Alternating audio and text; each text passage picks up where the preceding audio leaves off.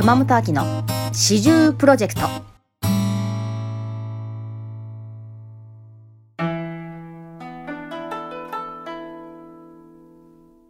2021年。明けましておめでとうございます。さて早速始まりました。声でつながる四十プロジェクト。ということで私40歳。四十を迎えました。イエーイということで何かやりたいなと思い立って始めた企画でございます。四十プロジェクト。J.Y. パークは関係ございません。親交のある素敵な方々をゲストにお迎えして対談形式でお届けする番組です。記念すべき第1回目のゲストは元劇団四季の樋口あさみさんです。あさみさんといえばですね大変私も仲良くさせていただいているんですが、えー、劇団四季の大先輩主演女優様々でございます。数多くの作品に出演されており対談後もですね舞台ライブに大活躍中でございます。熊本秋の四十プロジェクト。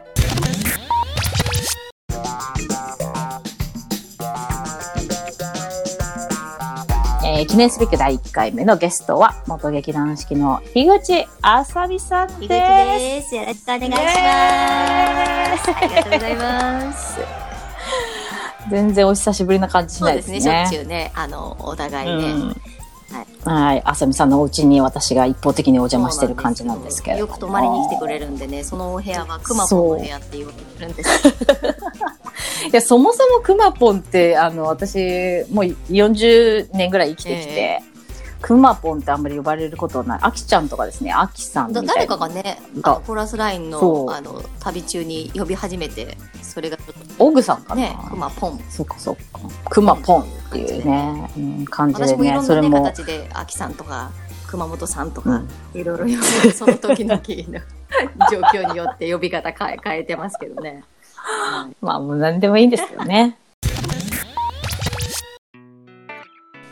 ということで、樋口あさみさん、はい、えー、まあ、元劇団四季の大先輩なんですけれども、あさみさんは、あの、聞いていらっしゃる方もね、あの、知ってる人もいるか、知らない人もいるかという感じなんで、プロフィールからいくと、えっと、10、高校卒業して、式に入団。そうですね入団というかまず高校2年生の時に劇団四季のオーディションに受けて、うんうん、聴講生という形であの合格もらってそれで1年間はあの高校通いながらレッスンだけ参加していいですよっていう制度があるんですけどもそれに参加して、うん、それで高校卒業したじと同時に研究所入所っていう形ですね。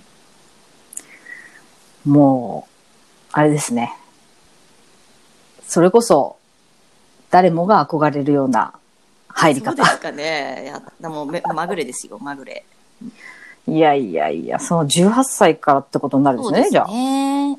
そうか、劇団四季。から1年間研究所で、あの、レッスンして、それで、まあ、ね、入ってったって感じですね。うん、まあ、いきなり加湿器が鳴っちゃってますけどね。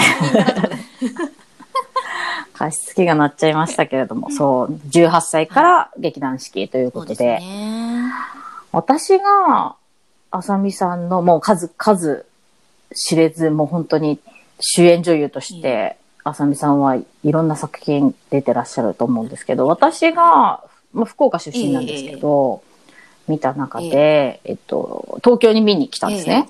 劇団四季を。で、その時に見たのが、マンマミーアのソフィー役でした。そうなんですね。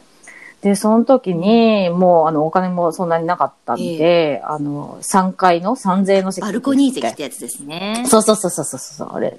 に、あれを当日買って、入って、えー、もう、ハニハニやってましたね。ハニハニやってらっしゃいましたけれども、もうそこで、あさみさんという、樋口あさみさんっていう女優さんを初めて見て。そうなんですね。うん、まあそこからここまでね、あの、仲良くさせていただけると思ってなかったんですけども。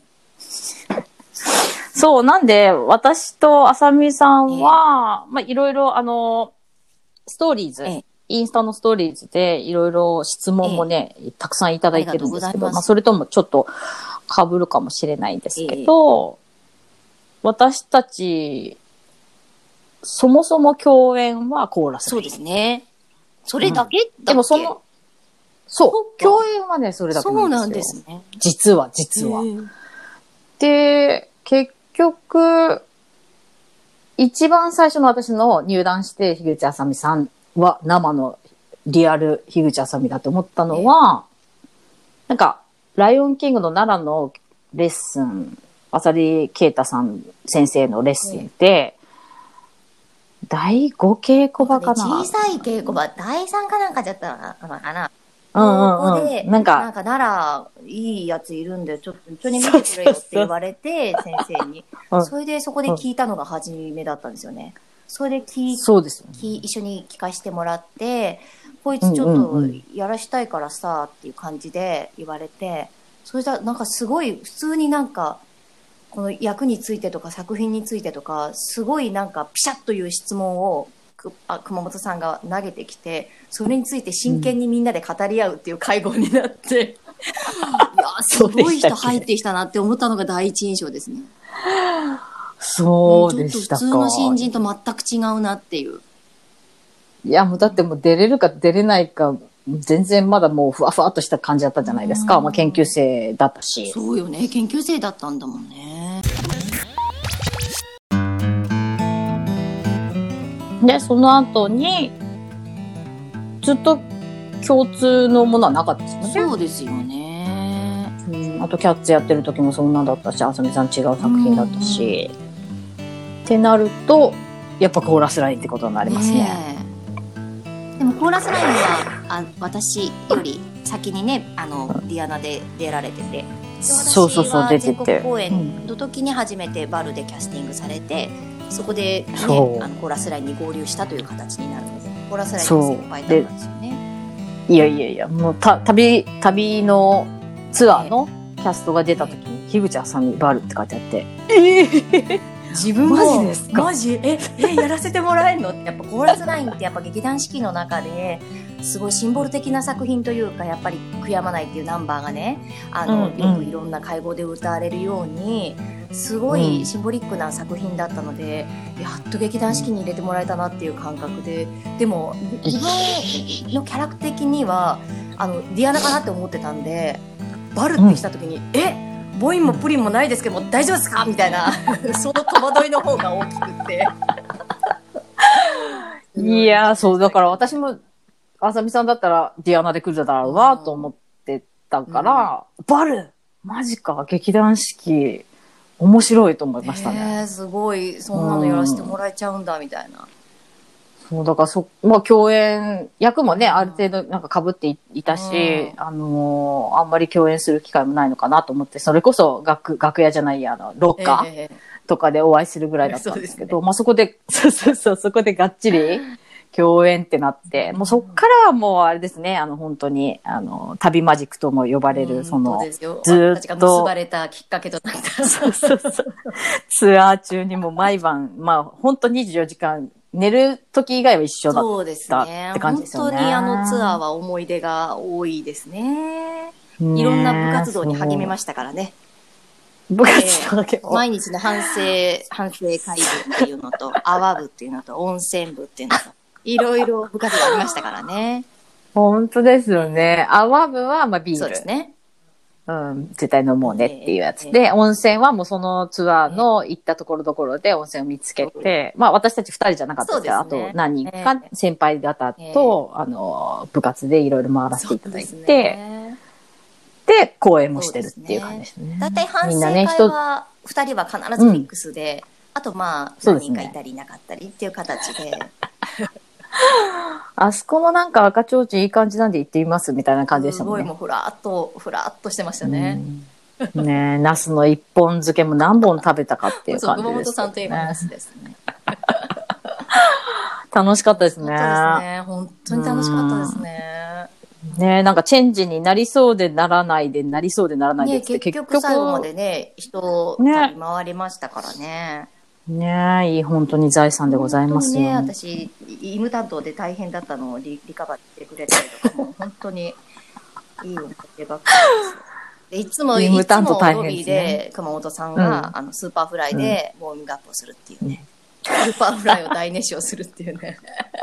なかなか劇団四季ではないタイプのね、あの、パッチだったなっていうすごい印象ですね。そうそうそう。なんか個室でも、あの、ね、個室いっぱい劇団四季用意してもらってるんですけど、みんなね、劇団四季が曲を歌っている中、ええ私は、 Superfly だとか、 Salyu さんとかですかね。ガンガン歌ってるバン朝からじゃんじゃんじゃんって歌ってるっていう印象ですね。ウォーミングアップがってらですね。各地のね、劇場のロビーで、Superfly が響き渡る。え、今日何の公演だっけ？劇団四季だよ。あ、そうだよね、みたいな ことがさされていたりとかいなかったりとか？っていう。うん。はね、花束を何回お送りしたかという話です からね。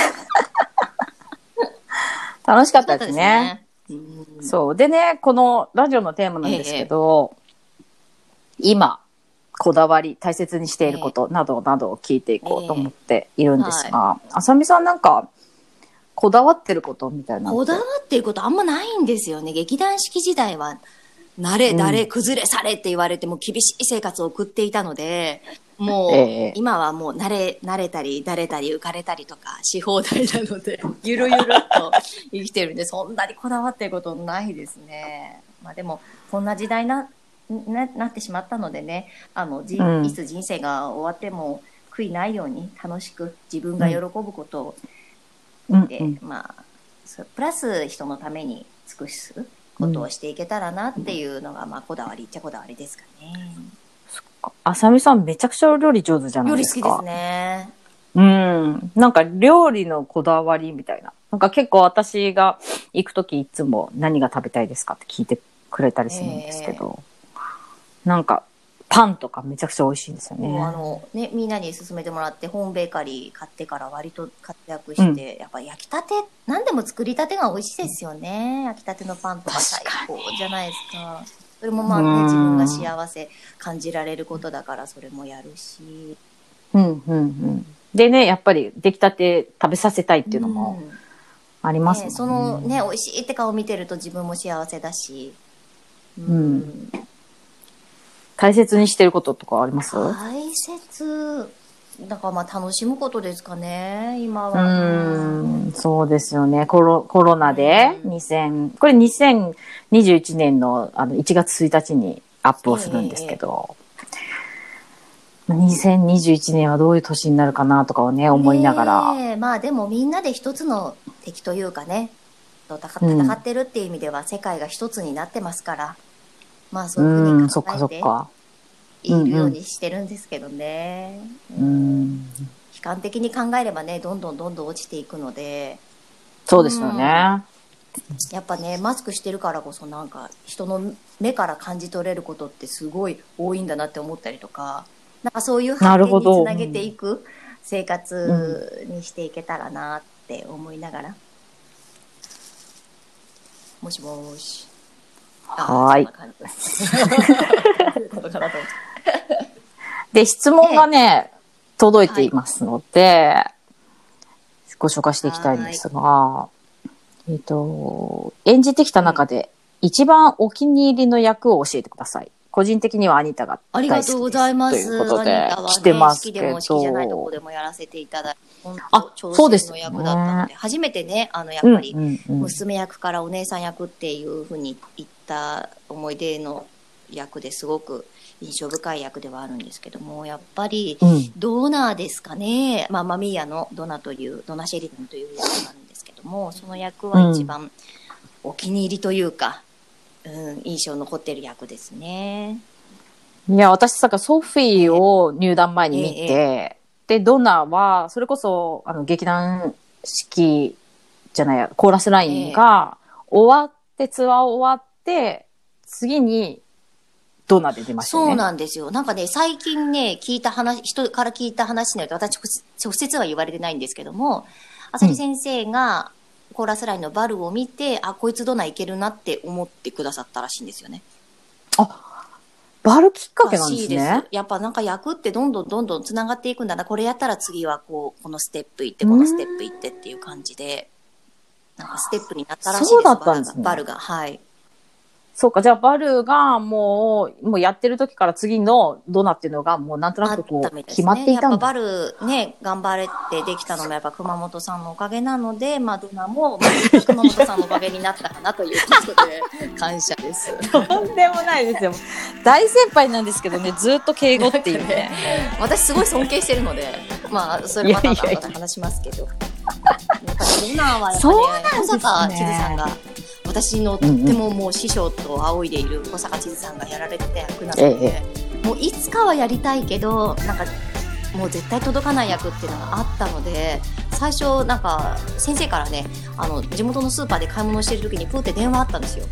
これで、うん。あのー確かにクリスマスだったんじゃないかな。12月もう今ぐらいの時期にうんうんうん。次ちょっと、あのドナーあのやややってみないかみたいなことででちょっと歌き、うんうん聞いてみたいからちょっと練習しといてくれって言われていやこれクリスマスのもうびっくりプレプレゼントななんこれ嘘でしょと思って絶対冗談だと思ってそのままちょっと放置してたんですよ。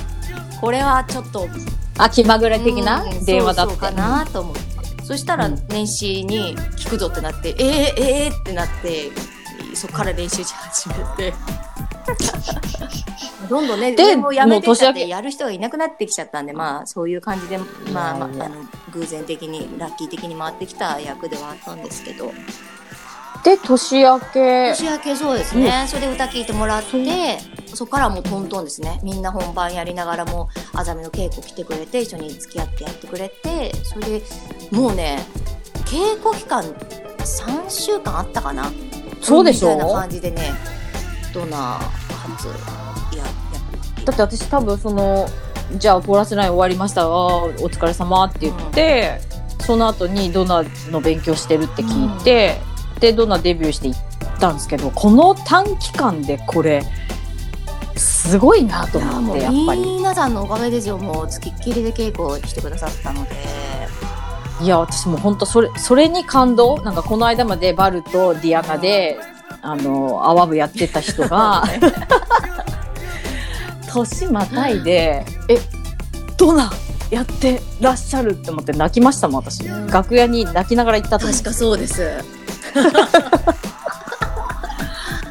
感動しました。いや、素晴らしいですね。まあ、役もご縁ですからね。でも衣装とかもだから保坂さんのそのまま着せてもらったりとかして、素晴らしい。えー感動でしたよ。そうなんかね、そうか、じゃあやっぱり。マミヤの舞台、うんなんか。ただいまって感じがして、あの白い壁見るとすごい安心するんですよね。やっぱだから初演もやらせてもらったので、本当ママミヤは思い出深いっていうかね。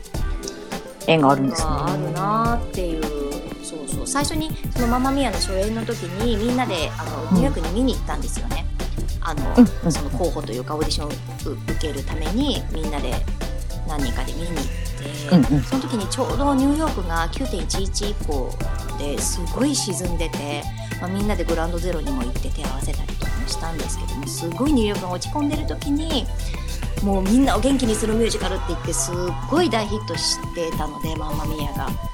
それでこんな作品今やってんだって言って見に行ったのがもう最初だったのでマンマミヤとの出会いだったので。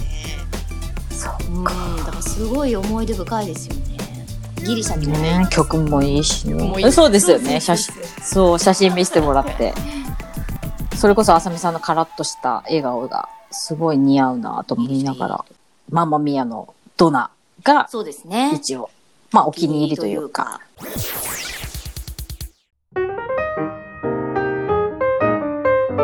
はい、ということで、1回目、お送りいたしましたが、いかがだったでしょうか？あさみさんなんかあの、喋り全然苦手なんで本当に大丈夫かなとかって言ってましたけど、めちゃくちゃなんか後半テンション上がって ましたよね。まあ私はまだまだ猫をかぶりまくっておりますけれども、どんどん剥がれていくだろうと思っております。やっぱりなんかこう、まあ、こういったコロナっていうこともあって会いたい人にもなかなか会えなくなっている状況なのでちょっと寂しかったりするんでこうやって声だけでつながれるっていうのも嬉しいなと改めて実感した回でした。樋口あさみさんの後半は来週8日ですかね。8日の金曜日お昼12時に配信したいと思っております。でインスタもいろいろ上げていくのでぜひあのコメントとかいただければとっても嬉しいです。ではまた来週。バイ。